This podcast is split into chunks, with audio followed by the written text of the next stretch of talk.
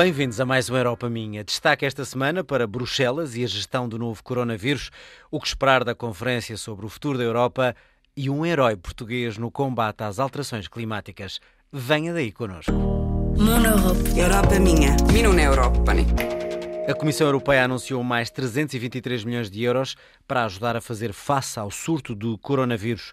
Os comissários pedem aos europeus que não cedam a alarmismos. Para já uma certeza, nenhum Estado-membro pediu o encerramento das fronteiras.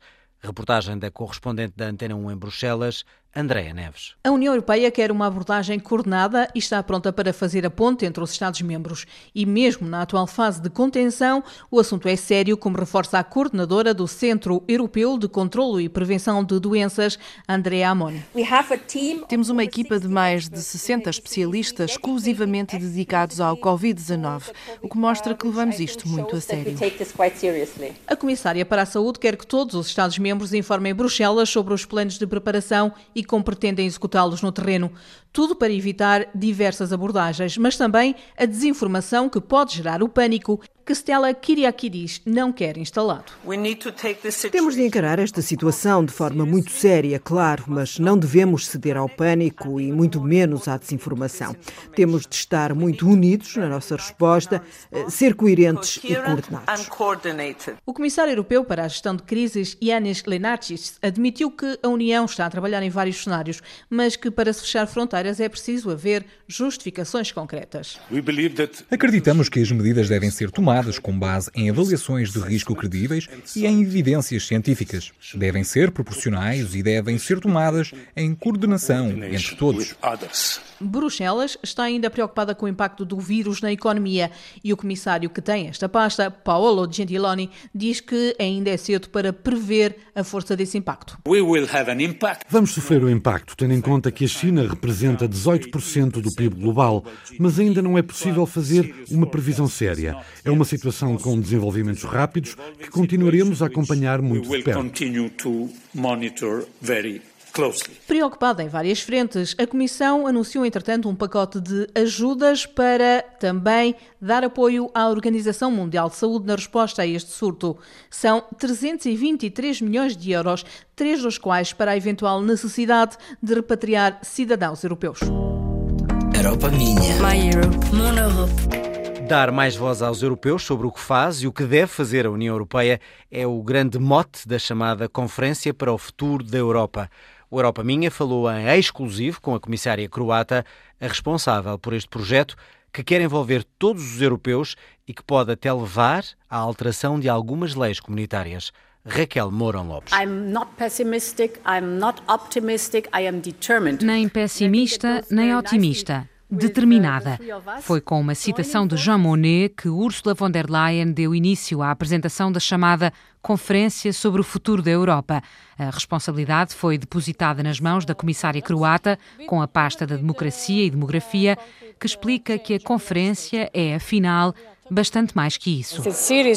É uma série de diferentes conferências, fóruns, mesas redondas que estão debaixo do mesmo guarda-chuva, a que se chama Conferência sobre o Futuro da Europa.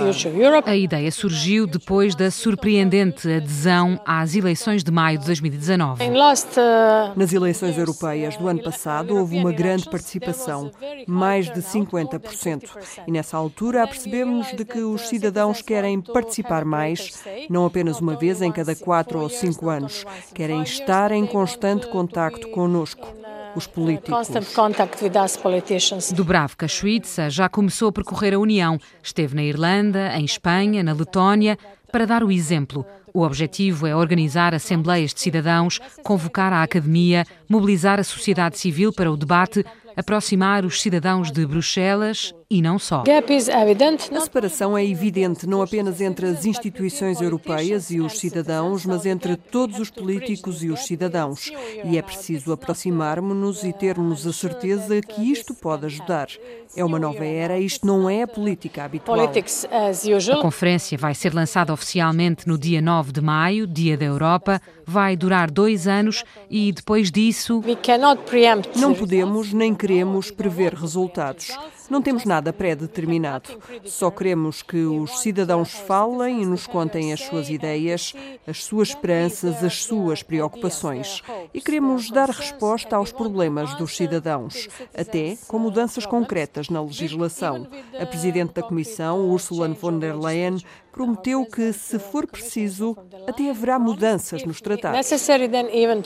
A iniciativa, é claro, também chegará a Portugal com expectativa acrescida. Uh, Estou certa de que esta conferência irá ajudar a chegar também aos cidadãos e eleitores portugueses. Uh, Porque é importante não esquecer que, ao contrário da tendência europeia, a participação portuguesa nas eleições europeias tem diminuído nos últimos anos. Em maio passado, a abstenção foi de 69,3%. Minha Europa. Europa minha. Minha Europa.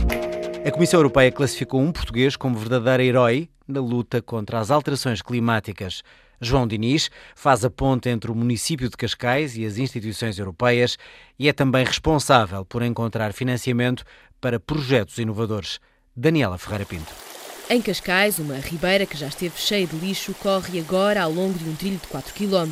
É um corredor verde que serve pastores e desportistas ou os 25 mil habitantes que podem trocar o carro pela bicicleta para chegar ao centro da vila. Este projeto começou precisamente com... João Diniz participou na remodelação. Chamaram-lhe herói europeu, mas o rótulo não colou. Eu diria que o herói é uma palavra muito forte para mim. A Comissão Europeia destacou João Diniz pelo contributo no combate às alterações climáticas. O geógrafo é responsável pelos fundos europeus na empresa municipal de ambiente em Cascais e procura novas tendências sustentáveis. Ou seja, trazer a natureza de volta para a cidade. Ao passo que no século XX era muita grande engenharia das infraestruturas, agora é saber trabalhar e viver com a natureza e aquilo que ela nos pode dar.